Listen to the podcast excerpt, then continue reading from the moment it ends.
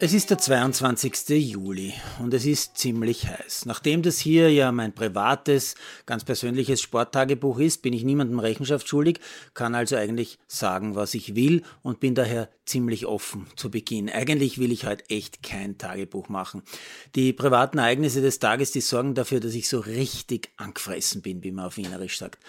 Keine Angst, ich werde jetzt niemanden mit diesen Dingen lang belästigen, aber wenn Menschen, andere Menschen, einfach ohne Grund gering schätzen, das ist für mich extrem unerträglich. Ich sage nur so viel, so eine ganz massive Geringschätzung meiner Person erfahre ich gerade vom Arbeitsmarktservice, äh, dass das Wort Service einfach zu Unrecht trägt. Und totale Geringschätzung kann man auch von einer Baufirma erfahren, die einfach ein kleines Bauvorhaben ohne Vorwarnung mehrfach verschiebt, womit ich jetzt seit März auf eine bescheidene Terrasse warte. Ohne Angabe von Gründen. Naja, und wenn dann auch noch das Spiel der Spiele so ausgeht, wie es eben immer ausgeht, nämlich ein Spiel dauert 90 Minuten und am Ende gewinnen immer die Deutschen, habe ich echt gerade schwierige 24 Stunden, wobei es sind schon längst viel, viel mehr als Stunden, es sind Monate und es werden nicht weniger. Aber egal. In Sachen Niederlage gegen Deutschland muss ich jetzt meine Notizen aus der ersten halben Stunde von Brentford noch loswerden.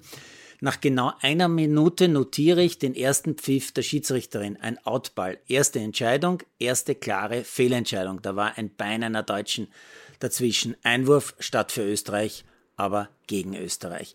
Ich denke mir, na ja, okay, das fängt halt nicht so gut an. Nach genau zehn Minuten, nächster Eintrag, Biller bekommt einen Fuß übers Ohr gezogen ganz klare gelbe, aber die Schiedsrichterin zeigt nichts. Ich denke mir, naja, okay, das läuft nicht so gut für uns. Nach 38 Minuten ganz genau notiere ich noch was. Zwei Österreicherinnen liegen nach Fouls am Boden. Die Schiedsrichterin gibt weder das eine noch das andere Foul, sondern out. Und ich denke mir, naja, das läuft wie befürchtet. Dass übrigens die Frauen Pop und Drebitz in diesem Spiel nicht jeweils zweimal gelb, also gelb-rot bekommen, ist Zufall oder auch nicht. Beachtenswert ist vor allem, dass diese klaren Fehlentscheidungen im TV weder im ORF noch in Deutschland thematisiert werden. Oder ich habe irgendwas versäumt, kann sein. Ist am Ende aber auch egal. Genauso egal wie vielleicht die Geringschätzung des österreichischen Frauenfußballs durch den ORF. Denn bis zum gestrigen Spiel des Jahres hat der ORF immer vor den EM-Spielen ich habe alles gesehen, selbst ohne Österreich-Beteiligung, einen ausführlichen Vorlauf, also Vorberichterstattung angeboten. Die war inhaltlich, habe ich oft kritisiert, nicht so besonders, aber immerhin.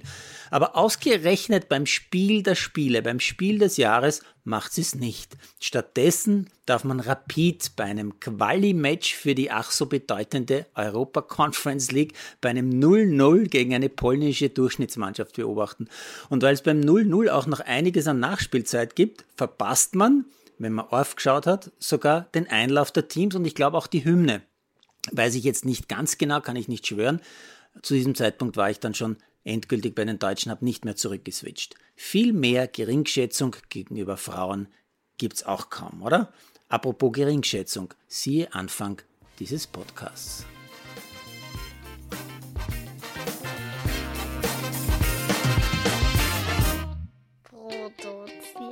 Mama Malderino, hier ist es.